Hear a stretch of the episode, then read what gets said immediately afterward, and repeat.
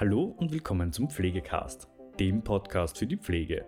In der heutigen Folge von Gepflegt laut Denken geht es um ein brandaktuelles Thema, und zwar die Sterbehilfe. Ab 2022 können schwer Erkrankte Beihilfe zum Suizid in Anspruch nehmen. Auf dem Weg zum assistierten Suizid gibt es aber einige Hürden. Darüber spricht Lisa Zwirchmeier heute mit folgenden Gästen. Dr. Christina Meierschitz, Sie ist zuständig für Recht und Sozialpolitik im österreichischen Behindertenrat und seit 21 Jahren tätig. Katharina Stoff, diplomierte Gesundheits- und Krankenpflegerin. Dr. Wolfram Proksch, Rechtsanwalt und Vertreter der Antragsteller im Verfahren vor dem VfGH zum Thema assistierter Suizid. Wolfgang Obermüller, selbstständiger Unternehmer und als Sterbehilfeaktivist und Initiator der größten deutschsprachigen Sterbehilfepetition wollen sie eine Änderung der gesetzlichen Regelungen in Österreich und Deutschland erreichen. Und Dr. Stefanie Merkens. Sie ist ausgebildete Rechtsanwältin und leitet die Abteilung Politik des Instituts für Ehe und Familie der österreichischen Bischofskonferenz. Wie gesellschaftspolitisch darf Sterben sein? Liberalisierung der Sterbehilfe. Viel Spaß mit der heutigen Folge. Herzlich willkommen zu einer neuen Episode von Gepflegt laut denken mit mir, Lise Zwirchmer, heute zu dem Thema, wie gesellschaftspolitisch darf Sterben sein, die Liber Liberalisierung der Sterbehilfe in Österreich. Wir haben den Patienten gebeten, unser Lehrer zu werden, damit wir mehr als bisher über die Endstation des Lebens wissen, über seine Ängste, Sorgen und Hoffnungen. Das ist ein Zitat von äh, Frau Dr. Kübler-Ross, eine der ähm, renommiertesten Sterbeforscherinnen im deutschsprachigen Raum. Und ähm, zum neuen Jahr wird ähm, die Frist für eine Gesetzesnovelle ähm, beginnen, welche den assistierten Suizid in Österreich möglicherweise legalisieren wird.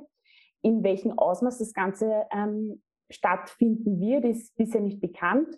Ausgelöst wurde dies durch einen Antrag im Jahr 2020, welcher den Paragraph 77 Tötung auf Verlangen und Paragraph 78 Mitwirkung am Selbstmord im Strafgesetzbuch als verfassungswidrig deklariert.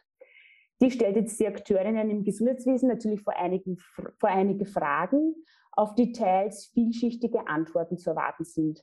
Wie sehr darf die Art und Weise des Sterbens dem Individuum von einer Gesellschaft, einer Gesetzgebung und einer Profession aufoktroyiert werden? Wann geht der Einzelne, die Einzelne hierbei verloren und inwieweit ist das vielleicht sogar notwendig?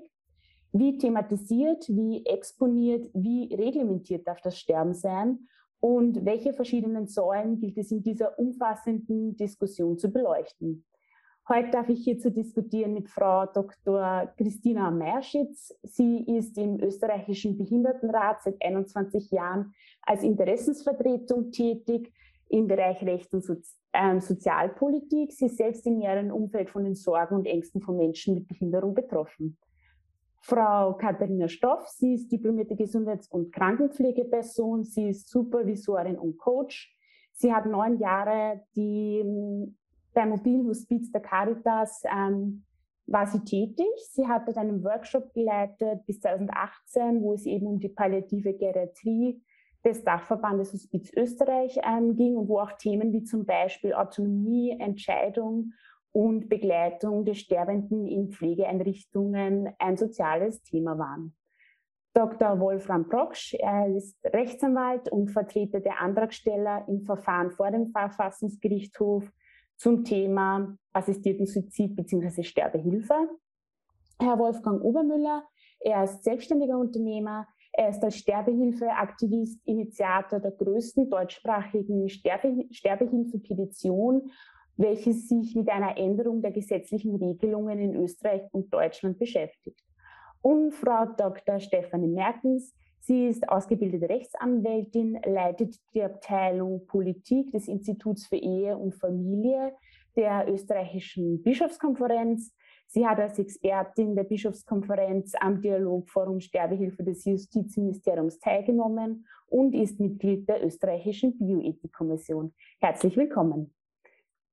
Eine Säule, die wir heute in der Diskussion betrachten wollen, ist der ärztlich assistierte Suizid, die Mitwirkung am Selbstmord, ähm, die Sterbehilfe. Das sind ja recht viele Begrifflichkeiten, die da eben einprasseln.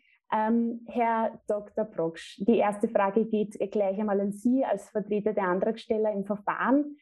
Würden Sie vielleicht unseren Zuseherinnen und Zuseher kurz darstellen, wie die bisherigen Zustände im Bereich ähm, Sterbehilfe oder auch eben nicht Sterbehilfe waren und welche Änderungen uns jetzt zum Jahr 2022 ähm, bevorstehen? Sehr gerne, herzlichen Dank für die Einladung. Nochmal herzlich willkommen zu dieser Diskussionsrunde.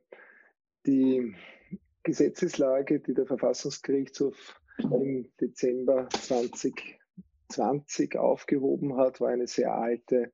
Sie ist auf die vordemokratische, austrofaschistische, klerikalfaschistische Zeit zurückgegangen, auf das Jahr 1933. Seit diesem Zeitpunkt war gleichzeitig damals mit der Wiedereinführung der Todesstrafe jede Mitwirkung am Selbstmord, wie es im Gesetz in der Überschrift hieß, mit Strafe mit fünf Jahren Gefängnis bedroht.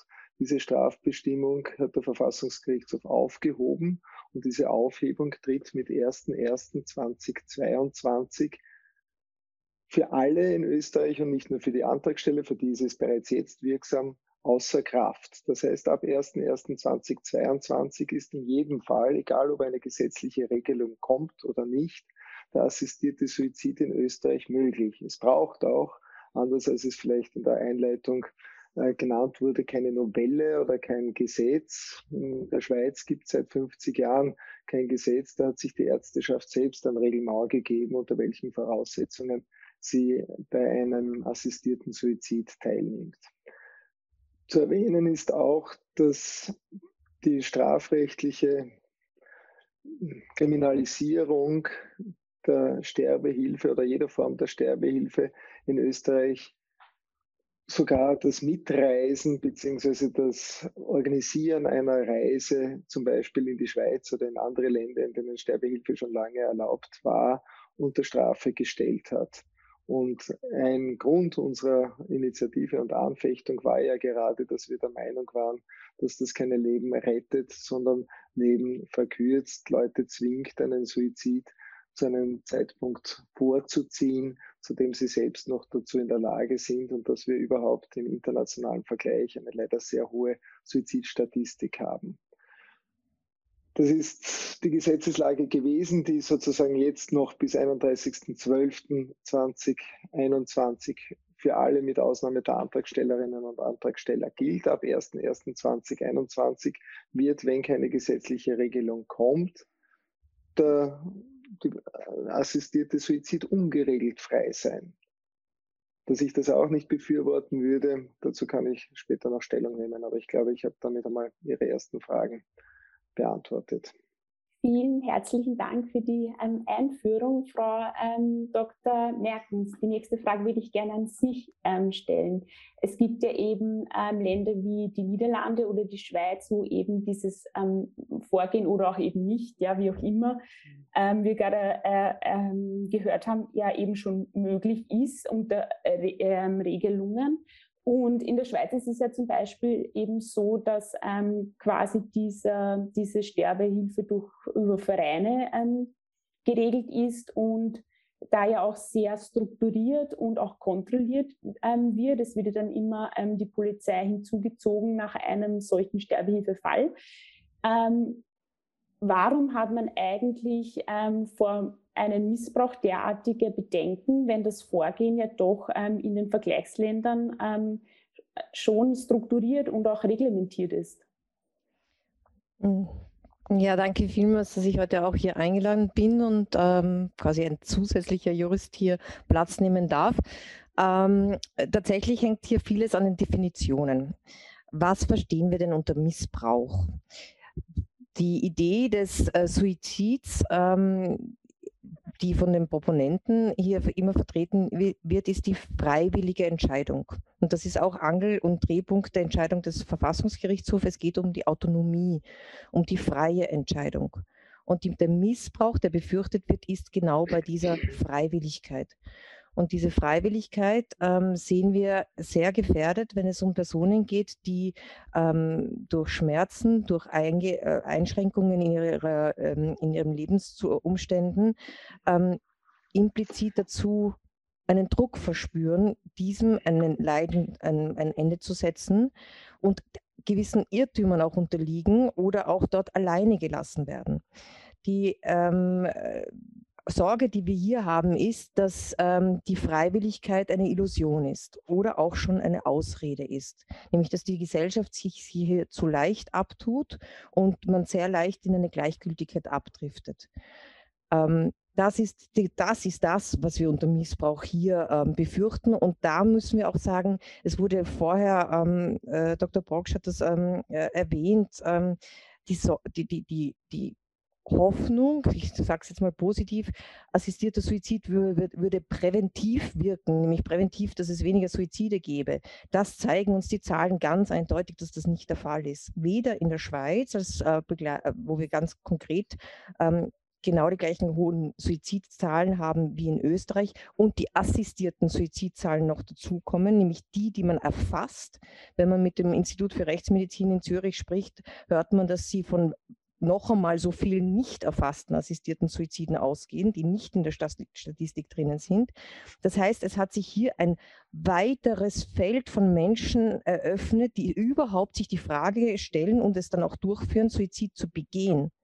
Und das kann nicht der Sinn der ganzen Sache sein. Wir können doch nicht wirklich wollen, dass Suizid etwas ist, was man hier äh, noch mehr verstärkt, sondern es sollte unser aller Ziel sein, Suizid, Prävention zu betreiben, Suizid zu vermeiden und vor allem sich als Gesellschaft nicht aus der Affäre zu ziehen, sondern hier wirklich nachzufragen, was sind die Gründe, warum jemand zu dem Schluss kommt, sich das Leben zu nehmen, nehmen zu wollen? Und ist das nicht eigentlich etwas, wo es zuerst wo es viel mehr Versorgung gibt, sind es Schmerzen, kann man gegen die Schmerzen was tun? Ist es Einsamkeit, kann man gegen die Einsamkeit etwas tun? Ist es Autonomie im Sinne von, ich möchte entscheiden, ob ich meine Angehörigen sehe oder nicht sehe, ob ich so oder so gepflegt werde, ob ich ähm, alleine zu Hause leben kann oder nicht zu Hause leben kann? All das sind unglaublich große Fragen an das Gesundheitssystem, die natürlich auch mit viel Geld verbunden sind. Und da finden wir es eine Augenauswischerei, es ist sogar eigentlich eine, eine, eine Flucht in die Gleichgültigkeit hier in einer Situation, wo das alles nicht abgesichert ist, wo die meisten Menschen noch gar nicht wissen, wie sehr sie auch jetzt ohne dieser Suizidmöglichkeit schon da, darüber entscheiden können, wie sie gepflegt werden wollen, welche Entscheidungen sie treffen können, da hinein zu suggerieren und zu sagen, naja, es gibt eh den assistierten Suizid. Wir fürchten hier eine ganz große Änderung in der Perspektive zu, zur Krankheit. Und wir sehen das genau in den Ländern, die Sie gesehen haben. Die Menschen sterben, wollen Suizid nicht begehen, assistierten Suizid wegen Schmerzen, sondern weil sie sich überflüssig fühlen, weil sie sich zu Last fühlen und, äh, und deswegen diesen Weg gehen. Und daher äh, sehen wir diesen Missbrauch sehr wohl bestätigt in den Ländern, die Sie erwähnt haben. Vielen herzlichen Dank für den Input. Ähm, diesbezüglich würde ich gerne Frau ähm, Katharina Stoff mit einbeziehen. Ähm, Angst am Lebensende, ähm, Schmerzen am Lebensende, das sind ja alles Dinge, mit der Sie ähm, als Akteurin in der Palliativpflege sehr gut ähm, vertraut sind. Mhm. was ist Ihre Einschätzung? Wie sehr kann Palliativpflege der Abhilfe schaffen? Wie sehr muss die Versorgung verbessert werden? Um den Leuten quasi ähm, eine Alternative zu geben, unter Anführungszeichen?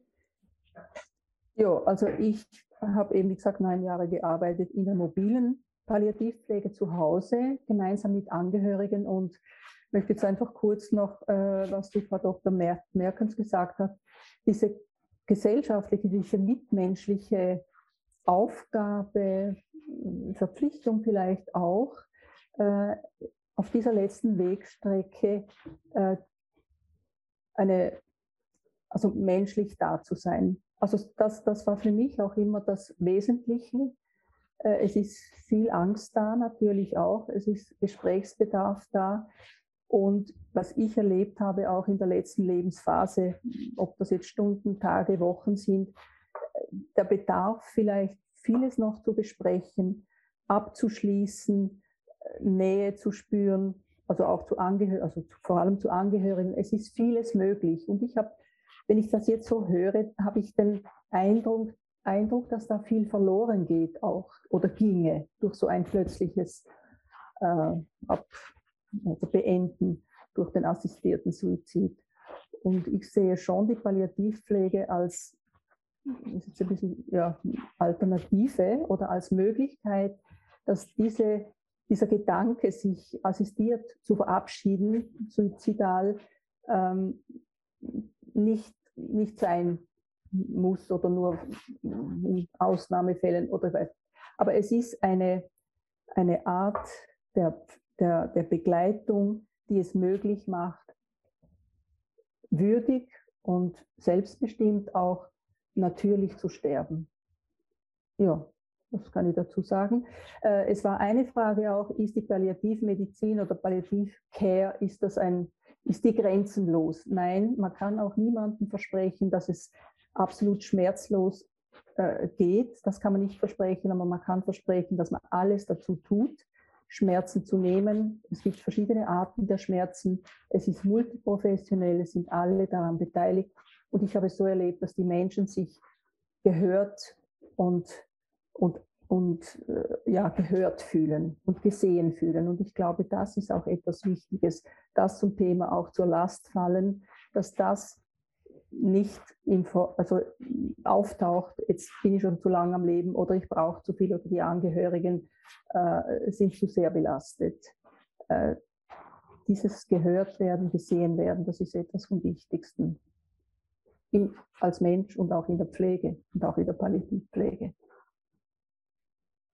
Frau ähm, Meierschitz, Sie würde ich gerne zu diesem, diesem Punkt ins, ins Boot holen, nämlich zum Thema zur Last fallen ähm, wenn äh, der Betroffene oder die Betroffene ähm, das Gefühl hat, zur Last zu fallen.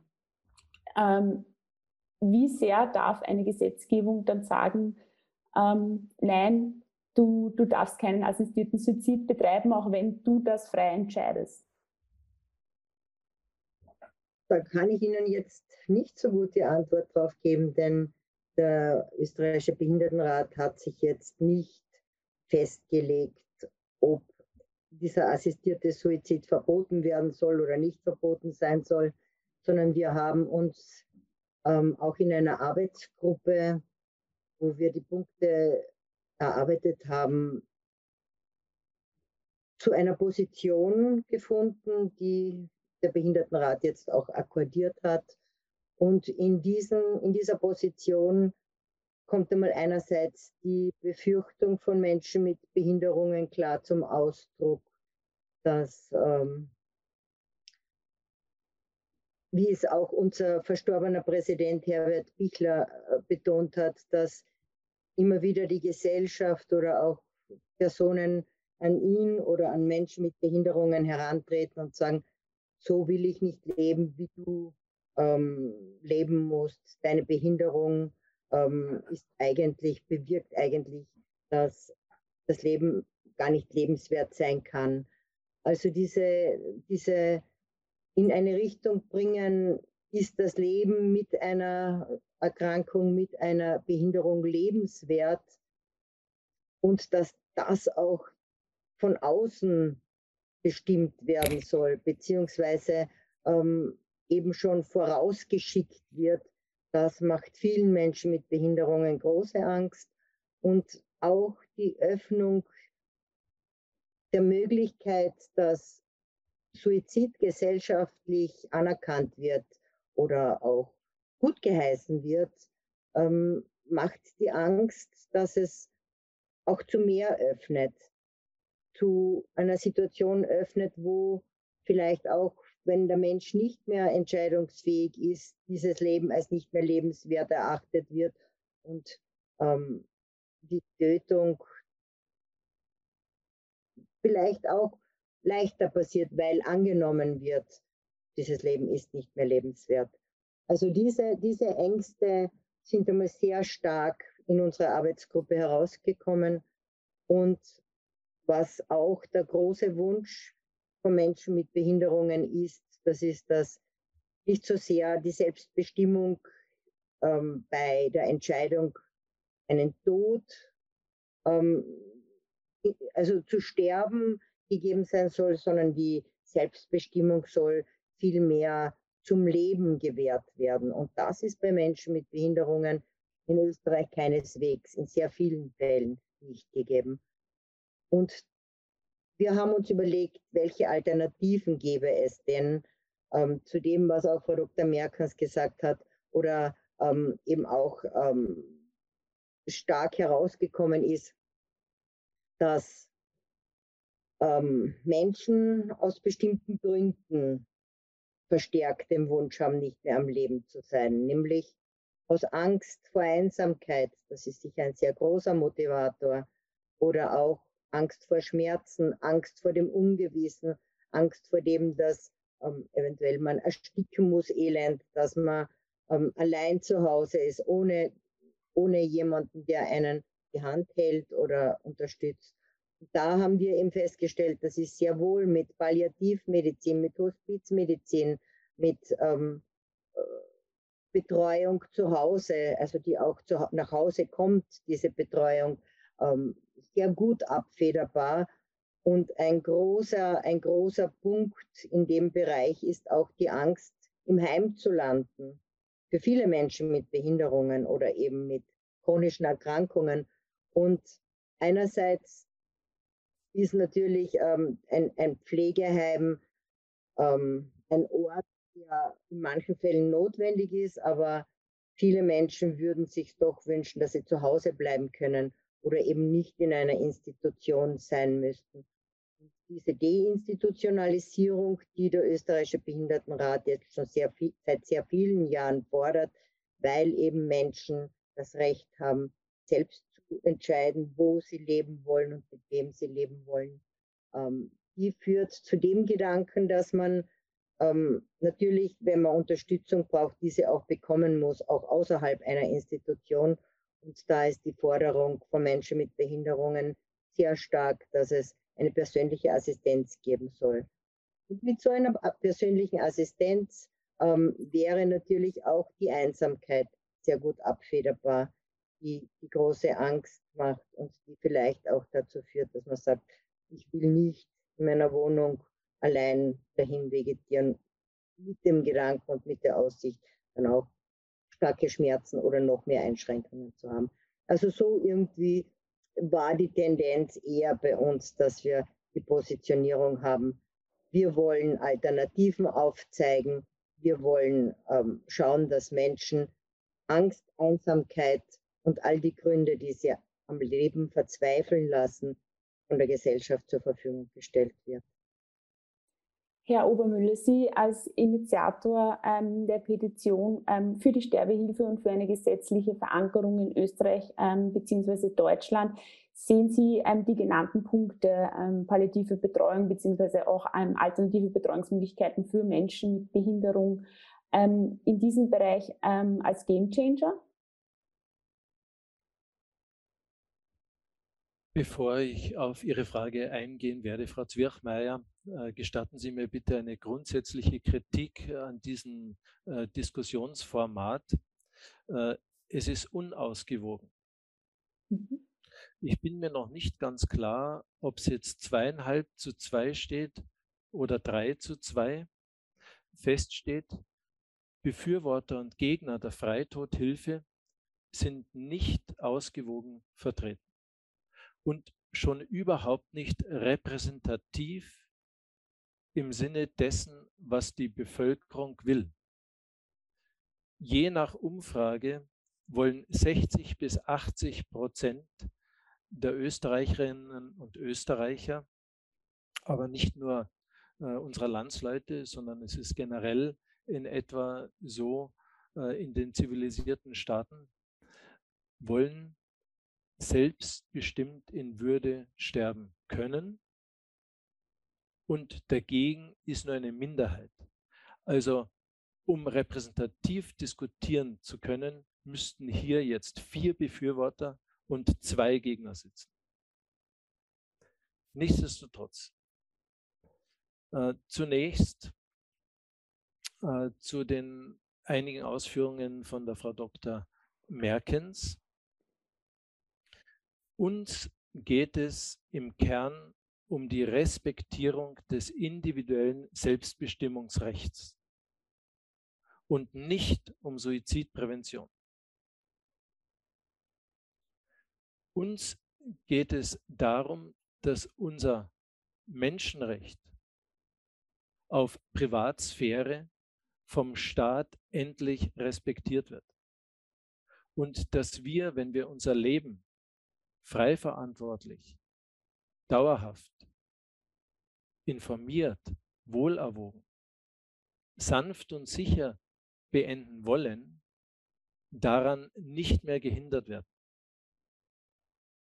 Und insofern äh, ist hier eine Aufstellung, wie viele Suizide es gibt, blutige und sanfte, ohne dies irreführend. Im Übrigen, in Luxemburg gelten assistierte Suizide als natürlicher Todesfall. Das ist gar kein Suizid. Das ist auch zu bedenken. Also assistierte Suizide sind gar keine Suizide, äh, fallen also sowieso raus aus der Statistik. Äh, zum Thema des Missbrauchs. Äh, worum geht es äh, richtig? Das ist die erste Frage nach der Definition.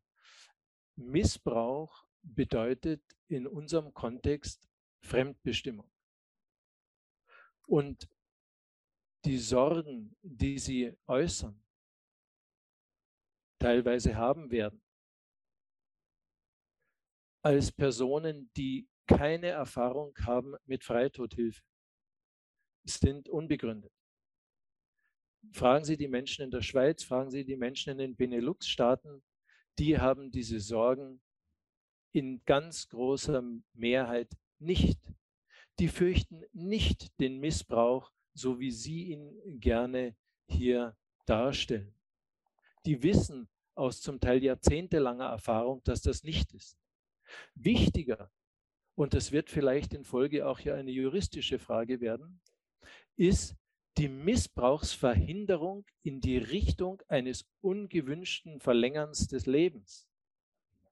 Also, wenn Pflegekräfte, Palliativmediziner, die Krankenhausseelsorge in einer unheiligen Allianz den Wunsch des autonomen Patienten nicht ernst nehmen, nicht respektieren, sich darüber hinwegsetzen und alles versuchen, um ihm den Blödsinn auszureden. Im schlimmsten Fall sogar bedrohen. Wenn du nicht schnell mit deinem Selbstmordgerede aufhörst, äh, dann müssen wir dich in die Zwangsjacke stecken, um dich vor dir selbst zu schützen, etc. etc. Also der Missbrauch im Sinne von Fremdbestimmung, nämlich die konzertierte Drucksituation, dass Menschen zu einem Weiterleiden überredet werden sollen. Diese Seite ist beim Missbrauch auch zu sehen. Und zwar in erster Linie zu sehen, weil das ist die realistische, das sind die Fakten Frau, und Frau nicht Stoff, Hypothesen. Frau Stoff, da haben wir eine Expertin an dem Tisch sitzen. Äh, ich bin noch nicht ganz fertig. Äh, ich würde gern ja, gerne, bitte. noch äh, kurz weiter ausführen äh, zu dem, was gesagt wurde. Und zwar zum Thema der Freiwilligkeit. Frau Dr. Merkens, jetzt anzufangen, äh, hier überhaupt äh, philosophisch vielleicht die Frage aufzuwerfen, hat der Mensch denn überhaupt einen freien Willen? auch wenn es gewisse Untersuchungsergebnisse gibt äh, aus der Psychologie, dass eventuell wir gar keinen freien Willen haben, äh, bin ich überzeugt, äh, dass das Konzept, dass wir doch einen freien Willen haben, sehr hilfreich ist. Dadurch haben wir Verantwortung und dadurch sind wir auch in der Lage, unser Leben selbst zu gestalten. Und solange ich eine verbindliche Patientenverfügung errichten kann, solange ich ein Testament errichten kann, solange kann ich auch verbindlich bestimmen, dass ich nicht mehr leben will. Und dazu braucht es keine speziellen Überprüfungen, äh, eine Armada an Fachleuten, ein Konzil oder sonst was, was alles nur den Zweck hat, eben Freitodhilfe zu verhindern oder möglichst stark zu unterbinden, sondern das, was jetzt gilt bei einer verbindlichen Patientenverfügung, was jetzt gilt bei der Errichtung eines Testaments, genau das ist ausreichend auch in unserem Kontext. Danke. vielen herzlichen Dank für die Ausführungen. Ja, bitte. auch ganz kurz etwas bitte. hineinwerfen. Ich hätte sehr gerne dass wir hier in diesem Forum, und so war es ja auch von Ihnen, Frau Zürchmeier, nicht angekündigt, nicht doch einmal die Diskussion wiederholen, die wir die letzten sechs Jahre geführt haben, ob Sterbehilfe zulässig sein soll oder nicht. So hatte ich die Einladung für den heutigen Abend auch nicht verstanden. Diese Entscheidung ist auch vom Verfassungsgerichtshof bereits letztes Jahr gefällt worden, nämlich dass Sterbehilfe zu erlauben ist. Das heißt, das Für und Wider, ob und äh, dass man Sterbehilfe erlauben muss, Diskussion ist gegessen. Wir können uns gerne darüber unterhalten, unter welchen gesetzlichen Rahmenbedingungen das allenfalls eingeschränkt werden kann. Wir können sehr gerne darüber sprechen, ob es einen Missbrauch zu befürchten gibt. Ich glaube genauso wenig. Ich habe auch vollstes Verständnis und teile bitte die Meinung der Vorrednerinnen, dass wir die Palliativmedizin massiv ausbauen sollten, die Hospizbetreuung, die Suizidprävention gerade im Jugend- und Kinderbereich, da sind die äh, Kinderpsychiatrien massiv überlastet und dass niemand, wenn es irgendwie geht, in eine Drucksituation kommen soll. Das hat aber alles mit Sterbehilfe leider wenig zu tun. Das liegt nur am Scheitern der Politik, hier entsprechendes Geld in die Hand zu nehmen. Das bliebe der Politik völlig unbenommen und seit Jahrzehnten wird darüber geredet, Palliativ Care auszubauen und dort mehr Geld in die Hand zu nehmen. Das ist aber eine ganz, ganz andere Baustelle. Die wird nicht dadurch bereinigt, dass man Suizidhilfe kriminalisiert oder Suizidhilfe verbietet. Das hat miteinander leider wenig zu tun. Wir wollen eine Alternative für Menschen, die trotz guter Palliativhilfe, trotz guter Prävention ihr Leid unerträglich finden. Und da geht es auch nicht nur um die Schmerzen, sondern es geht um das Leid. Und das Leid ist ein viel weiterer Begriff. Also ich, dafür stehe ich gern für eine Diskussion zur Verfügung, wenn wir wieder zurückfallen in die philosophisch, religiös, ideologisch gefärbten Debatten, ob man Suizidhilfe überhaupt erlauben soll oder nicht, dann würde ich mich auch ausklinken weil das, äh, diese Diskussion bitte um Verständnis hatten wir die letzten sechs Jahre. Das haben wir zu einem Ergebnis gebracht beim Verfassungsgerichtshof und jetzt sind wir einen Schritt weiter. Abgesehen davon muss ich äh, meine Befürchtung ausdrücken, dass die Politik nicht ernstlich bemüht ist, eine ordentliche Lösung herbeizuführen, weil es liegt trotz aller Ankündigungen kein Gesetzesentwurf vor und auch nicht einmal irgendwie die Eckpunkte einer, äh, einer derartigen Regelung. Und das wäre ja wohl nur im Sinne aller Betroffenen und Beteiligten, gerade von den Personen hier am Podium, die in der Praxis, in der Pflegepraxis, in der Hospizpraxis tätig sind, im Interesse der Ärztinnen und der Ärzte und auch der Zivilgesellschaft, dass dann nicht erst im Dezember Begutachtungsfristen können überhaupt nicht mehr eingehalten werden, irgendein hingeschusterter Schmarrn uns entgegengeschleudert wird, zu dem wir dann nicht einmal mehr Stellung nehmen können. Ich, ich nehme da schon die Politik in die Verantwortung, die zwar jetzt vielleicht noch einmal in einer Sonderrolle ist, weil die Regierungskonstellation vielleicht nicht mehr sehr lange halten wird, aber das halte ich für menschenverachtend und das richtet sehr, sehr, sehr viel Leid und sehr viel Unsicherheit in Österreich an. Darf ich? Ich melde mich gern an, aber ich glaube, die mhm. Frau Stoff wollte noch was sagen. Äh, sonst würde ich dann gerne anschließen. Bitte, ja. bitte, Frau Stoff. Ja, wenn ich sagen darf, also ich möchte anschließen mit der Zwangsjacke und den Diskussionen, also Palliativcare, alle Professionen, es ist äh, die, die Hauptaufgabe, den Patienten ernst zu nehmen in seine Themen, mit, also ähm, ins Gespräch zu kommen, das, was er möchte. Und der Wunsch nach Sterben ist jetzt nicht neu durch diese neue Gesetzgebungen. Mit dem haben wir uns auch immer wieder beschäftigen müssen, dürfen, was auch immer. Palliativcare heißt, dem Menschen den Raum geben, das zu besprechen, das besprechen zu können, das tun zu können, ob es Angst ist, ob es Sterbewunsch ist etc. Dahinter zu schauen, was steht dahinter, Möglichkeiten finden, und so weiter. Also von einer Zwangsjacke möchte ich, da möchte ich jetzt sagen, äh, ich habe das nie so erlebt. Und die, das Ziel und die Aufgabe der Palliativcare ist auch eine andere. Zur Autonomie und zur Selbstbestimmtheit, wir haben eigentlich dasselbe Ziel. Der Mensch soll selbstbestimmt leben und auch sterben dürfen. Also diese Workshops, die Sie angesprochen haben, Frau Ziermeier, Das waren viele Workshops in Pflegeheimen in, in Wien und auch in anderen Bundesländern.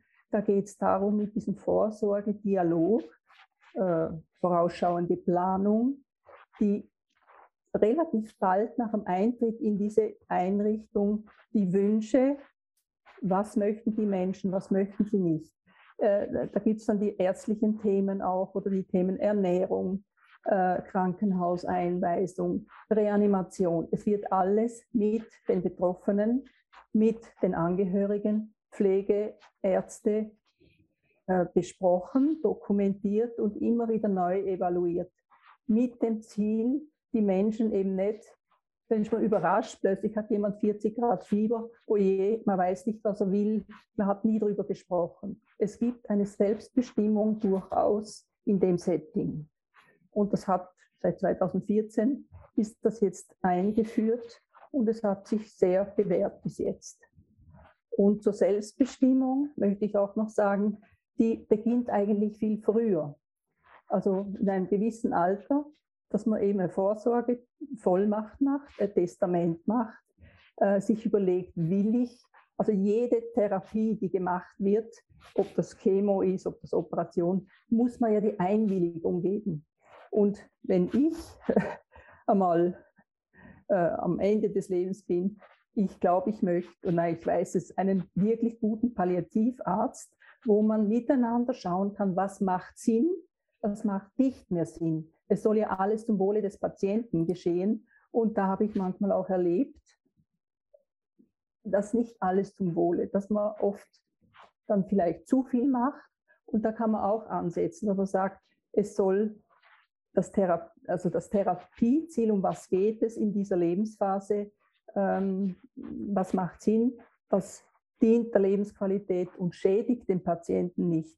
Eine PEC-Sonde am Ende des Lebens schädigt mehr, als es nutzt. Also solche Dinge, und da ist Selbstbestimmung und Abwägen, was macht Sinn, durchaus wichtig und dient nicht der Verlängerung des Lebens. Ich glaube, von dem haben wir uns schon verabschiedet, dass es immer um die Verlängerung geht. Nein, es geht um die Lebensqualität und um, um ein würdevolles äh, Leben noch können bis zum Tod. Herr, Herr Obermüller, ich habe Ihre Hand ähm, wahrgenommen. Vielen herzlichen Dank für die Ausführung. Ähm, Frau Stoff, Frau Mertens, Sie wollten vorher noch ähm, etwas anführen. Ja, also ich kann mich äh, in vielen Teilen Dr. Brocksch anschließen, unter anderem im Appell an die Politik. Ähm, das ist völlig richtig. Ich bin auch froh, dass wir uns einig sind, dass Suizidprävention durchaus noch eine gewisse gesellschaftliche Aufgabe ist. Ähm, und dass äh, es hier ähm, unabhängig von jeglicher anderer Regelung ähm, des assistierten Suizids eine viel größere, einen größeren Ausbau braucht. Es braucht ihn allerdings schon auch in Kombination mit dem assistierten Suizid, nämlich immer in der Frage, und da gebe ich, also ich fühlte mich nicht wirklich angesprochen von philosophischen Abhandlungen vorher, denn es geht mir konkret um die, ähm, um die Ausgestaltung dessen, wie kann man sicherstellen, dass die Handlung selbstverantwortlich stattgefunden hat. Nur dann spreche ich strafrechtlich von einem Suizid. Nur wenn der Handelnde selbstverantwortlich gehandelt hat, ist es überhaupt ein Suizid. Sonst ist es immer eine Fremdtötung. Das heißt, ich muss aus, aus der Sicht des Strafrechts, auch wenn gar keine Regelung kommt, sondern einfach so, wie es der Verfassungsgerichtshof äh, beschlossen hat, geklärt werden, hat die Person hier eigenverantwortlich, selbstverantwortlich gehandelt. Und selbstverantwortlich gehandelt hat sie unter anderem nur dann, wenn sie nicht im Irrtum über ihre Motivationsgrundlage war. Und das wir gehen nicht. nachzulesen, bitte einfach in den Kommentaren nein. im Wiener Kommentar, kein Problem. Nein, ist, Aber nein, die, ist, ähm, und zwar, falsch. und jetzt geht es darum, Irrtum über die Motivationsgrundlage. Weil, wenn ich mir das Leben nehme, weil ich Angst vor Schmerzen habe und nicht weiß, dass man dagegen was tun kann, bin ich im Irrtum. Das heißt, ich muss in der Regel, ich muss schauen, dass es eine Informationsmöglichkeit gibt. Und Herr Obermüller, ich bezweifle überhaupt nicht, dass es den freien Willen gibt. Er ist eindeutig, jeder Mensch hat einen freien Willen. Ich bezweifle ihn, dass er so oft angenommen werden kann, wie Sie, wie Sie ihn annehmen. Ähm, das bezweifle ich und ich glaube, dass wir eine Verantwortung haben, die Entscheidungsgrundlagen sicherzustellen. Und dann gibt es noch etwas weiteres. Und da bin ich mit Ihnen einer Meinung, Herr Obermüller. Ja, ich glaube, wir müssen sehr viel hinschauen in puncto, und ich nenne das genauso wie Sie, Missbrauchsverhinderung in Richtung einer un, äh, unerwünschten Verlängerung des Lebens. Sterben zulassen, da sind wir uns alle einer Meinung. Aber nicht töten. Wo wir uns jetzt nicht mehr einer Meinung sind, ist, wann sprechen wir von töten? Und da hat sich etwas verschoben. Wenn Sie meinen, Suizid ist ein Sie, Sie haben Luxemburg gebracht als, äh, als, Be äh, als Beispiel und sprechen, nämlich, das habe ich Sie richtig verstanden, beim Suizid als natürlichen Tod. Habe ich Sie da richtig wiedergegeben? Suizid ist ein natürlicher Tod in Ihren Augen. Ein Freitod ist ein natürlicher Tod. Sehen Sie? Und hier hat man auch rechtlich noch, und das hat nicht einmal der Verfassungsgerichtshof so gesagt, hier hat man rechtlich durchaus noch einen Klärungsbedarf. Warum ist es wichtig, dass wann immer man den Eindruck bekommt, dass jemand sich das Leben genommen hat mit Beihilfe eines anderen, zu klären, ob hier freie Verantwortung vorgelegt ist, weil es sonst eine Fremdtötung ist. Und insofern ist das Schweizer Modell ein sehr wichtiges, so es eingehalten wird. Und auch da gibt es verschiedene Beiträge äh, oder Berichte. Aber das ist sehr wichtig. Es ist grundsätzlich ein zu schauen, es zählt zu der assistierter Suizid, zählt zu den unnatürlichen Todesarten. Und es ist zu überprüfen, ob hier zum einen die Identität des Handelnden stimmt und zum zweiten wirklich Eigenverantwortlichkeit vorliegt. Man geht davon aus, außer es zeigen sich Anzeichen, dass man nicht davon ausgehen kann, unter anderem, weil die Krankheitsgeschichte eine andere ist, als sie bekannt war bei der Sterbeverfügung. Und ein weiteres möchte ich noch einfügen, Sie haben die Patientenverfügung genannt, das sind Vorausverfügungen. Wir sprechen hier nicht von einer Vorausverfügung. Die äh, Eigenverantwortlichkeit desjenigen, der sich das Leben nimmt, muss im Moment gegeben sein, wo er sich das Leben nimmt. Das kann man nicht im Fall vorher machen, für den Fall, dass man dann einmal zum Beispiel, wenn man sagt, ich, wenn ich nur mehr so Wortwahl dahin vegetiere und nicht mehr weiß, was mit mir geschieht, dann möchte ich. Das gilt dann nicht. Das kann man im Bereich des Ablehnens einer Behandlung machen, aber nicht bei der Forderung nach einem Suizidpräparat. Vielen, vielen herzlichen Dank ähm, für die Ausführung. Ähm, Herr Brocksch, ich habe auch Sie wahrgenommen. Ich werde Sie dann gleich zu Wort bitten. Herr Obermüller, bitte. Ja, also ich äh, wollte noch zu Ihnen, äh, Frau Stoff, äh, sagen. Äh, zunächst einmal danke für alles, was Sie bisher schon für Menschen getan haben. Und natürlich äh, sehen wir auch die Palliativmedizin als äußerst äh, segensreiche Fortentwicklung. Ich habe im Dialogforum Sterbehilfe äh, auch mehrfach und klar gefordert, dass eben die Palliativmedizin flächendeckend ausgebaut werden muss, dass jeder Mensch wohnortnah im Sinne einer Regelfinanzierung natürlich hier auch äh, palliative Unterstützung äh, genießen kann oder zumindest äh, ja, äh, annehmen kann. Also insofern sind wir da äh, einer Meinung und äh, in der Presse ist ja heute zu lesen, dass es sich um circa 160 Millionen Euro handelt und dieser Betrag ist lächerlich bei unserer Staatsverschuldung, die wir haben, äh, bei der Politik, äh, die all die letzten Monate gefahren wurden im Zusammenhang mit Corona, koste es, was es wolle und so weiter. Natürlich muss die Politik jetzt liefern. Das, was seit Jahren als richtig erkannt wird, muss jetzt gemacht werden. Die Ausrede, die Staatskassen sind leer, gelten nach Corona nicht mehr. Aber zur Palliativmedizin möchte ich auch noch äh, kritisch anmerken. Sie ist ein Segen für alle diejenigen, die sie wollen. Und die Palliativmedizin hat einerseits, wie Sie einleitend ja schon gesagt haben, ihre Grenzen. Also ich habe den Wert 10 bis 15 Prozent der Fälle gehört, wo also man doch nicht äh, die Schmerzen, Beschwerden etc. etc. so lindern kann, dass das Individuum zufrieden ist. Und da äh, braucht es auch andere Möglichkeiten.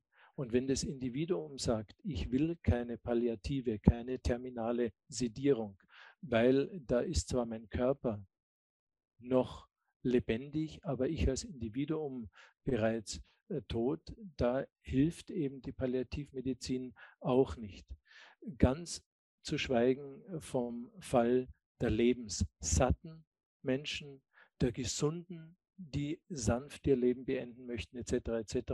Für all diese Fälle, die nur eine Minderheit sind, aber für all diese Fälle hilft uns die Palliativmedizin auch nicht.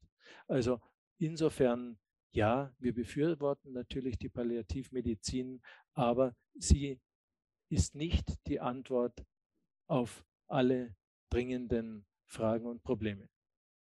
Na, auf alle Fragen und Probleme natürlich nicht, aber es ist ein, ein Weg und bin auch, möchte es auch quasi in meiner Profession deutlich sagen, es gehört ausgebaut und es gehört das Bewusstsein, die Sterben, Tod schon viel früher in der Gesellschaft thematisiert. Es gibt von der Caritas jetzt dieses Projekt Hospiz macht Schule, dass dieses Sterben und der Tod auch enttabuisiert wird. Ich glaube, das ist auch wichtig, dass man nicht plötzlich irgendwie in einer Situation steckt oder kommt, wo es eng wird und dann muss man das quasi oder hat dann eine Möglichkeit, es zu beenden und so weiter, sondern dass das eigentlich ein, ein gesellschaftlicher Prozess ist, ja. Wenn man auf die Welt kommt, natürlich ist man dann jung und gesund und alles, aber ich glaube, es ist gut, wenn das enttabuisiert wird auch, auch schon bei Jugendlichen. Es gibt das, man überlegt sich was, man Früher sind die Kinder, die Jugendlichen viel mehr mit dem Tod konfrontiert gewesen. Man hat die Oma aufgebaut im Dorf und so weiter. Und ich glaube, diese, das geht auch ein bisschen verloren. Ich meine, ich, ich möchte den Tod überhaupt nicht jetzt glorifizieren, aber, aber es geht verloren, diese, dieser Prozess auch, dieses Menschliche, was auch das Sterben beinhaltet, wenn ich das so sagen darf. Und ich habe einen Satz äh, einmal wo gelesen, wie Menschen versterben, bleiben, bleibt bei den Zurückgebliebenen immer in Erinnerung. Und das kann ich sagen als Hospizpflegeperson und ich kann es auch sagen persönlich. Und ich glaube, eine Begleitung, eine gute palliative Begleitung bis zum Schluss, natürlich bin ich auch der Meinung, es kann hier und da ein Mensch geben, dem man die Schmerzen nicht absolut nehmen kann. Das ist richtig. Aber das ist so eine, eine, eine wichtige menschliche Aufgabe, würde ich sagen. Ja? dass ich das einfach wichtig finde, gesellschaftlich, wir als Gesellschaft mitmenschlich bezogen. Ja, Herr Brocksch, bitteschön. Noch einmal, ich glaube, das wäre etwas, was wir wirklich gemeinsam tragen könnten, die Forderung an die Politik zu stellen, dass es in Österreich einen Rechtsanspruch auf eine palliativmedizinische Betreuung gibt. Das gibt es in anderen Ländern, in Österreich leider nicht. Der Verfassungsgerichtshof kann nur Gesetze aufheben er kann keine neuen Gesetze schreiben. Wir können also nichts anderes machen, als die Politik anzurufen, die Politik zu fordern, aufzufordern, hier einen derartigen Rechtsanspruch zu schaffen. Genauso wie auch die Förderung, die Unterstützung von Menschen mit Beeinträchtigung ausgebaut werden muss. Und da kann ich auch Ihnen, Frau Meyer-Schitz, nur recht geben. Da tut der Staat außer Lippenbekenntnisse kundtun seit Jahrzehnten viel zu wenig. Und es ging uns nie darum, und es geht uns bis heute nicht darum, irgendwie einen gesellschaftlichen Druck auch nur mittelbar entstehen zu lassen, dass irgendjemand mit körperlicher oder geistiger Beeinträchtigung meint, sein oder ihr Leben wäre weniger lebenswert. Es geht uns um die wenigen Betroffenen, die ein Leiden empfinden, das Schmerzmedizin und Palliativmedizin in Österreich heute leider nicht adressiert und nicht erreicht. Und mit dieser Wahlfreiheit unter Umständen und da muss ich dir, liebe Stefanie Merkens, nicht recht geben, die Wahlfreiheit verlängert Leben. Sie schützt Leben insofern, als einfach die Zahl, die Dunkelziffer ist ja wohl bekannt, von ca. 60.000 ernsthaften Suizidversuchen im Jahr ein 30 bis 50-faches von den unter Anführungszeichen geglückten Suiziden niedriger wird. Hört Sie mich jetzt immer noch? Ich habe umgeschalten auf die internen Lautsprecher. Ich mache es jetzt ein bisschen lauter. Hört Sie mich jetzt wieder besser? Ja. Ich glaube, dass wir diese Zahl reduzieren müssen und dass ganz einfach die, die Sterbehilfe-Debatte dazu schon beitragen kann, dass wir die Suizidprävention ausbauen, dass wir die palliativmedizinische Versorgung, Hospizbetreuung ausbauen. Nichtsdestotrotz müssen wir bei der Sterbehilfe Gesetzgebung jetzt darauf achten, dass dort eine echte Wahrnehmbarkeit für die wenigen Betroffenen geschaffen wird. Das heißt, wenn, das stand heute, glaube ich, auch am Programm, Frau Zirchmeier, korrigieren Sie mich, wenn ich das falsch sehen sollte, wenn ich mir etwas von der Politik wünschen darf, die jetzt ein Sterbehilfegesetz erarbeiten wird, früher oder später, dann hätte ich gerne, dass die Sterbehilfe nicht nur auf Angehörige eingeschränkt wird, weil das nämlich sehr viele Menschen treffen würde, die keine Angehörigen haben. Die allermeisten Menschen wünschen sich, bei ihren Angehörigen, bei ihren Nächsten zu sterben. Die allermeisten schaffen das nicht. Die allermeisten sterben im Krankenhaus oder in Krankenanstalten. Das heißt, wir brauchen jedenfalls ein Recht, das über die Angehörigen hinausgeht. Eine Assist Assistenzmöglichkeit für auch Nichtangehörige.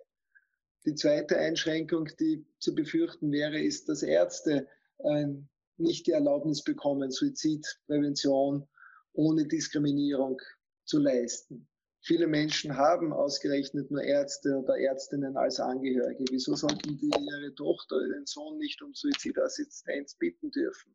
Und hier muss nicht nur sichergestellt werden, dass das Ärzte können, sondern dass, wenn sie Suizidassistenz anbieten, dass sie dann nicht auch von Diskriminierung betroffen sind, zum Beispiel in kirchlichen Krankenhäusern nicht mehr eingestellt werden.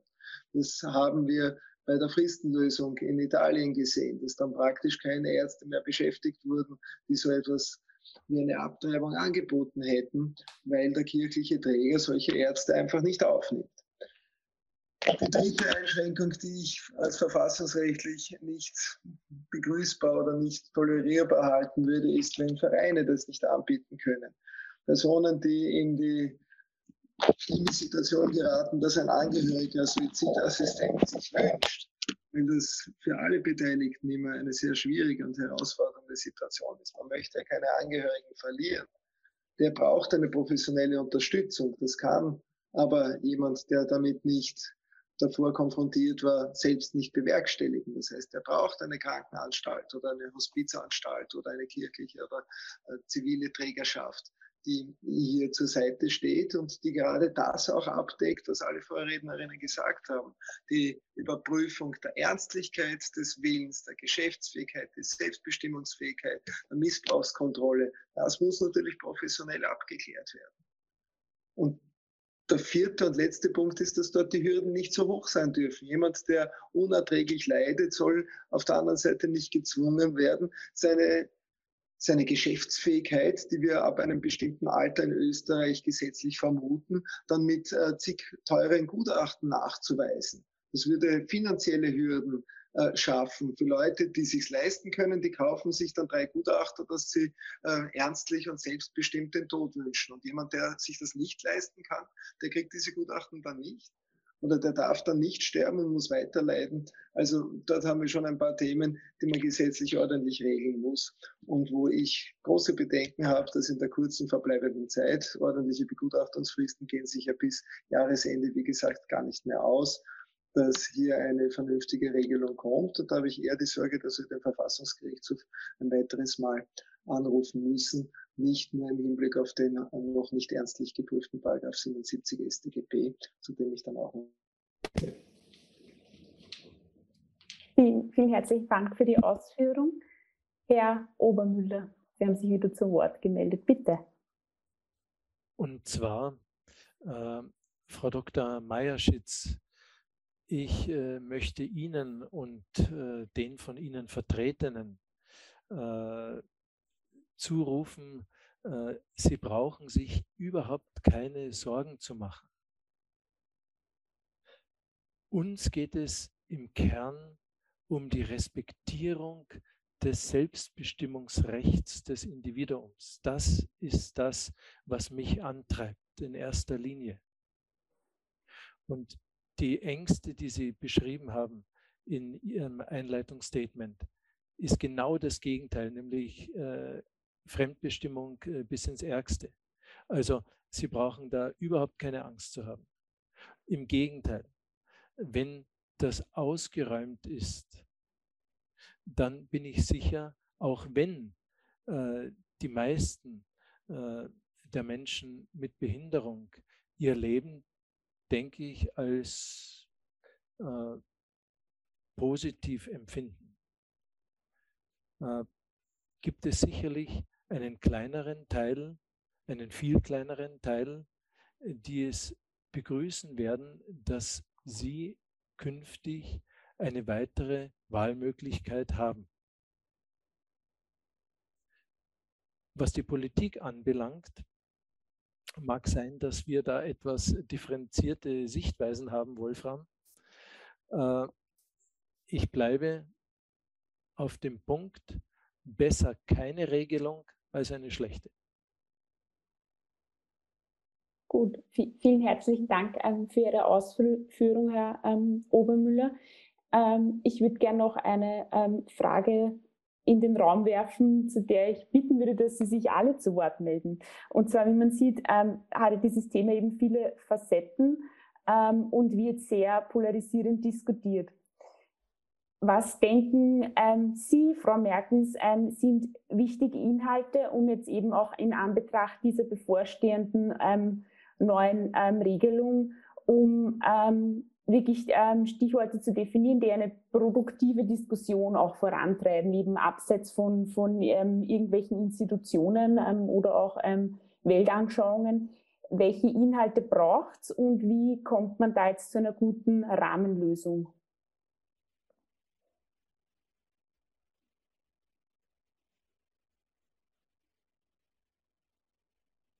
Frau Merkens, haben Sie mich verstanden? Ja, aber deine Kopfhörer sind auch Hört man mich nicht? Oh, Doch, okay, sehr gut. Jetzt ich habe vorher schon zweimal hineingesprochen. Aha. Wir haben Sie leider nicht gehört. Wir haben Sie leider nicht gehört. Nein, dann machen wir es so. Ähm, also, ähm, wir haben ein anderes Problem. Wir haben wahrscheinlich keine Regelung und wir werden dann auch keinen politischen Druck mehr haben, eine zu bekommen. Und ähm, daher ähm, ja, also über die Einzelheiten kann man hin und her debattieren. Ähm, einiges kann man unterstützen, anderes kann man anders sehen, als äh, vorher ähm, Dr. Brocksch genannt haben. Aber mich würde einen Punkt eben sehr interessieren. Wie, äh, lieber Wolfgang, würdest, nämlich Brocksch in dem Fall, ähm, würdest du ähm, regeln, diesen, diese Absicherung des Rechtsanspruchs auf Palliativversorgung, Hospizversorgung und Suizidprävention oder Krisenintervention, wie auch immer, ich würde es eben unbedingt jetzt knüpfen wollen in, an die Frage, wenn jemand einen assistierten Suizid begehen möchte, auszuräumen, unterliegt er einem Irrtum, hat, ist er, weiß er darüber, dass er einen Anspruch hätte. Ich, insofern habe ich nämlich dann einen Anspruch und äh, das ist die einzige für mich Möglichkeit, die Politik irgendwie in den Druck zu bekommen, dieses Geld endlich locker zu machen, von dem sie ja schon vom Ziel her schon lange redet. Ja? Also hier hätte ich wirklich gerne einen konstruktiven Vorschlag, wie wir das vielleicht auch gemeinsam absichern können, dass es da eine, eine Verbesserung gibt. Ähm, und äh, in den anderen Bereichen bei den konkreten Regelungen vielleicht also, ein Missverständnis. Auf, willst du zu ja, also gerne. Frau Liebe Stefanie, ich glaube ja, äh, wir könnten da zumindest an einem Strang ziehen oder ziehen ja in vielen Bereichen sind wir durchaus gleicher Meinung. Eine Entscheidung ist nur dann eine gute, und da gebe ich dir recht, wenn sie eine informierte Entscheidung ist.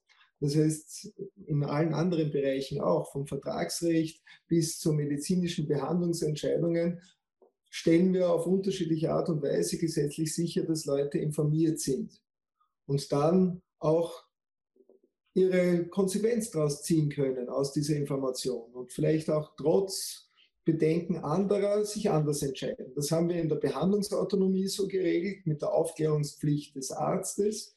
Natürlich müsste jemand, der einen assistierten Suizid vornehmen möchte, aufgeklärt werden über allfällige andere Behandlungsmöglichkeiten, über palliative Versorgung, über Ansprüche, die er darauf hat. Das kann man aber einfach abbilden mit einer gesetzlichen Verpflichtung zur Information.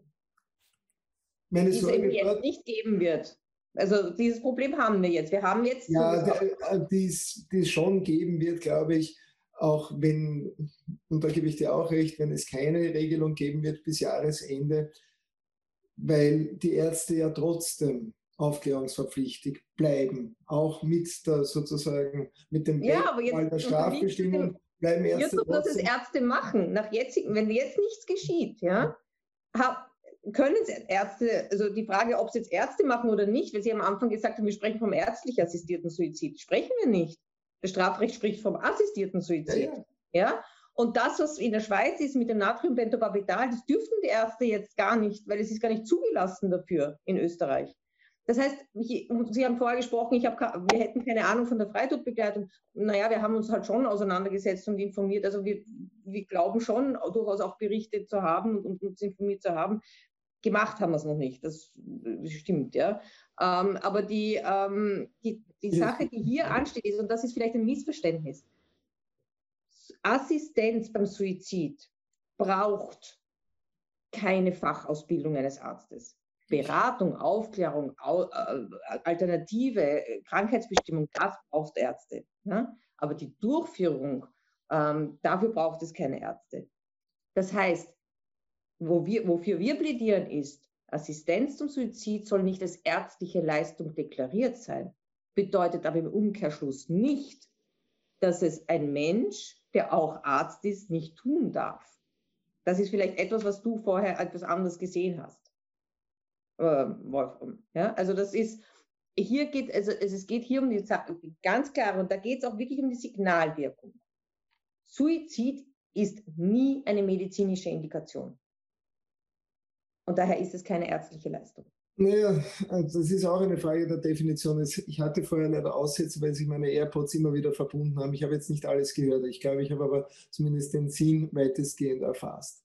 Noch einmal, wir, wir haben unterschiedliche Ansichten, wie weit die Autonomie geht. Da werden wir uns, äh, glaube ich, nicht einig werden. Das hat vielleicht auch sozusagen eben philosophisch oder religiös-ideologische Gründe. Ich nehme zur Kenntnis, dass die Kirche die Autonomie nicht so weit gehen lassen möchte wie andere laizistische Kreise. Aber der Unterschied unterliegt, nein, der Unterschied ist nur in einem und das möchte ich hier klarstellen. Wir gehen beide von voller Autonomie aus. Du gehst nur davon aus, dass jemand autonom entscheidet, nämlich freiwillig entscheidet, assistierten Suizid zu gehen, obwohl er kein, niemanden hat, der für ihn sorgt, niemanden hat, der ihn begleitet in seinem Leben, niemanden hat, der ihm seine Schmerzen gibt. Auch dann gehst du von Autonomie aus. Und das tue ich eben nicht. Denn ich sage, richtige Freiwilligkeit ist nur da, wenn sie wirklich äquivalent ist. Es ist viel einfacher, jemanden zu bekommen, der mit so einem assistierten Suizid verhilft, als jemanden zu bekommen, der mich tagelang, vielleicht jahrelang, vielleicht auch noch kostenlos begleitet, pflegt und in meinen Schmerzen aushält. Da spreche ich nicht mehr von Freiwilligkeit und spreche nicht mehr von Autonomie.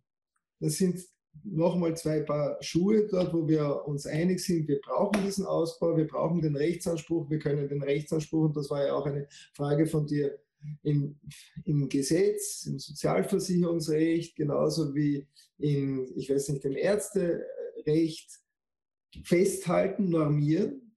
Da kann man überlegen, wo das passende Gesetz dafür wäre. Aber nichtsdestotrotz wird, und da gebe ich Wolfgang Obermüller dir völlig recht, es wird ein Anteil von Menschen bleiben, die trotz bester Angebote schmerztherapeutisch nicht adressierbar sind, weil wir wissen, 15 bis 20 Prozent sind nach derzeitigen medizinischen Möglichkeiten ganz gut schmerzstillbar äh, adressierbar, aber nicht endgültig und 10% sind gar nicht adressierbar. Da hilft einfach die beste Schmerztherapie, die wir im Moment haben, nicht.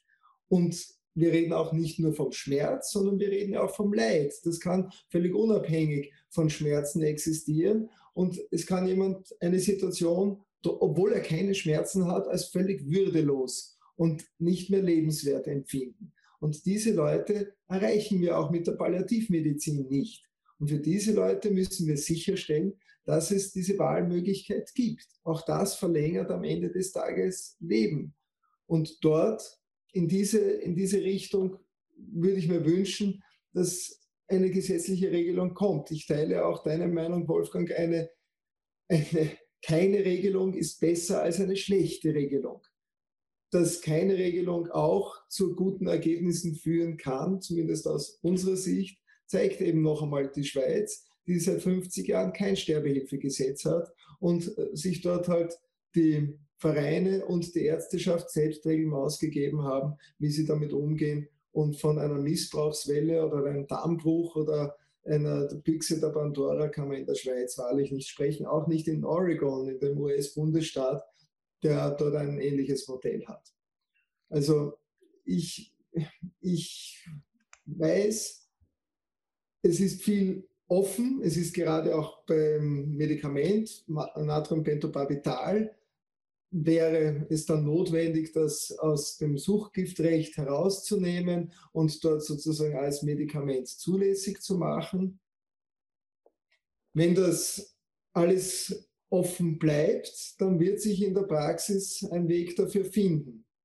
Wenn Regelungen kommen, dann werden wir die, und ich glaube, darf ich auch für die Dr. Merkens und für alle anderen hier sprechen, wir werden sie alle ja genau prüfen und anschauen. Und wir werden nach Möglichkeit zuerst einmal das herausfiltern, wo wir uns alle einig sind, was vielleicht noch ergänzt gehört oder was fehlt oder was eh gut ist, in dem, was dann vom Gesetzgeber geregelt ist und uns auf die Bereiche fokussieren, die uns aus welchen Gründen auch immer, vielleicht auch aus unterschiedlichen Sichtweisen nicht passen. Und diese Regelungen werden dann noch einmal vom Verfassungsgerichtshof landen, so oder so. Das, das ist das Szenario, das ich als sehr wahrscheinlich ansehe. Vielen herzlichen Dank, Herr Brocksch. Frau Stoff, ähm, welche zentralen Themen müssen diskutiert werden, um hier zu einer konstruktiven Lösung zu kommen? Welche Lösung jetzt? Na, es ist ja eben angesprochen worden, dass, ähm, dass, diese, dass dieser, ähm, diese Sterbehilfe ja prinzipiell eben dieses Thema ja jetzt schon ähm, eben auf dem Tisch ist, ja, und man sich sehr oft verstrickt in ähm, sehr ideologische oder auch ähm, institutionell getragene ähm, Meinungsbilder. Was sind so Kernelemente, denken Sie, die gebildet werden müssen, damit man gut, damit man dieses Thema gut und auch ein bisschen objektivierbar diskutieren kann? Auch aus, aus, aus Sicht der Pflege zum Beispiel, ja? Also ich glaube, es ist wichtig, äh, jemand, der das möchte oder für den das Thema wird, auch als Gesprächspartner zur Verfügung zu stehen und nicht jetzt irgendwie sagen, das ist nicht unser Ding, wir machen was anderes. Ähm, das denke ich ist mal wichtig. Wenn es das geben wird oder in welcher Form auch immer, dann, dann ist es eben quasi in, der, in Österreich auch.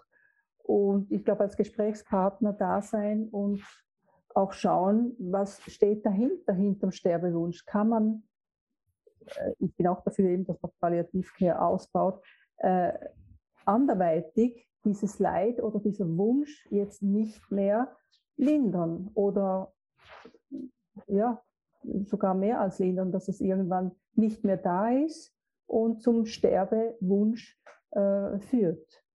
Ich glaube, das ist von unserer Palliativseite her der Zugang. Aber sicher nicht verweigern und sagen, das ist nicht unser Ding. Der, der Patient und der Mensch hat oder wird von uns ernst genommen in allen Themen, die ihn beschäftigen. Ja. Vielen herzlichen Dank, auch wenn es quasi der Sterbewunsch ist. Frau, ähm, Frau Meierschitz, Sie stellen ja hier ähm, den Behindertenrat ähm, als Vertretung dar. Ähm, was meinen Sie zu den letzten Wortmeldungen? Ähm, welchen Input möchten Sie hier noch geben? Mich hat ähm, vor allem die Aussage von Herrn Obermüller und auch Herrn Brocksch, dass es eben Menschen gibt, die ähm, nicht nur Schmerzen, sondern eben auch aus Leid ähm, einen Sterbewunsch haben. Hier möchte ich einwenden, dass gerade diese Gruppe dann ähm, durch, belegt durch einen Bericht der Weltgesundheitsorganisation, dass bis zu 90 Prozent ähm, der Menschen, die Suizid begehen, psychisch krank sind. Ähm, ich will jetzt nicht ähm, gleichsetzen, Menschen, die einen Sterbewunsch haben, sind automatisch psychisch krank, aber hier müssen wir ganz genau darauf achten, dass es eben ähm, ausgeschlossen ist, dass dieser Sterbewunsch aufgrund einer psychischen Erkrankung besteht. Denn das hat auch in dieser Arbeitsgruppe sich herausgestellt, wir hatten einen Psychiater ähm, auch anwesend in der Gruppe, der gemeint hat, viele Menschen, die gerettet worden sind nach einem Versuch, ähm, haben, nachdem die Krankheit behandelt worden ist, gesagt, also sie sind froh, dass es nicht geklappt hat und sie würden das in der Gesundung oder in der Situation, wo sie eben ähm, die, die Krankheit nicht vorherrschend ist, auch nicht mehr tun. Und was auch noch für mich ähm, wichtig ist, ist, dass die Beratung sehr, sehr wichtig ist, eine multiprofessionelle Beratung, aber auch Begleitung der Menschen. Wie gesagt, Angst und Einsamkeit sind sehr große Motivatoren.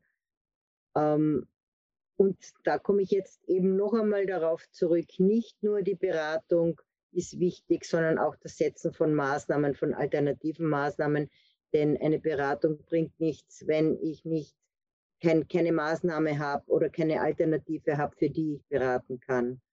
Daher, es wird notwendig sein, auch für die Alternativen Geld in die Hand zu nehmen von der Regierung, wie sie auch schon ähm, 2015 in dieser parlamentarischen Enquete festgelegt worden sind, diese Maßnahmen. Es hat sich das leider noch nicht seit 2015 auf alle Fälle noch nicht in dem Ausmaß verbessert, wie wir es uns wünschen würden. Vielen, vielen herzlichen Dank für die Ausführung, Herr ähm, Obermüller. Ich würde Sie auch noch gerne um ein kurzes Schlussstatement bitten. Nichts ist so stark wie eine Idee, deren Zeit gekommen ist. Und jetzt ist die Zeit in den industrialisierten, rechtsstaatlichen, demokratischen Ländern gekommen für Selbstbestimmung auch am Lebensende. Und die ewig gestrigen, die sich vor kurzem noch als selbsternannte Menschenrechtsbürgermeister präsentiert haben und mittlerweile von den Wählerinnen und Wählern massiv abgestraft wurden, geben ein gutes Beispiel dafür. Entweder man öffnet sich mehr dem Respekt vor dem anderen Menschen, der Humanität, den Menschenrechten oder man wird künftig keine Bedeutung mehr haben. Hm. Vielen herzlichen Dank für die vielen ähm, sehr breit gefächerten Inputs zu diesem Thema. Am Ende des Lebens autonom sein, in welchem Rahmen auch immer selbstbestimmt, das ist ähm, ein Thema, das diese Diskussion äh, anscheinend sehr prägt und welches uns noch länger und intensiver begleiten wird. Ähm, es bedarf noch der Definition von gesetzlichen äh, Begrifflichkeiten, aber auch Themen wie Lebensqualität, Würde und Schmerztherapie, die ähm, eben hier in den Diskurs mit einfließen ähm, müssen, um eine konstruktive Lösung zu finden. Vielen herzlichen Dank für die Teilnahme an der Diskussion. Ja, das war es auch schon wieder mit der heutigen Folge Pflegecast. Wenn Ihnen diese Folge gefallen hat, freuen wir uns, wenn Sie unseren Podcast abonnieren. Weitere Informationen zum Thema Pflege und allem, was dazugehört, finden Sie auf unserer Webseite www.pflegenetz.at oder unserem YouTube-Kanal Pflegenetz und unseren Social-Media-Kanälen. Alle Links zur aktuellen Folge sowie unseren Webseiten finden Sie in der Beschreibung. Bis zum nächsten Mal.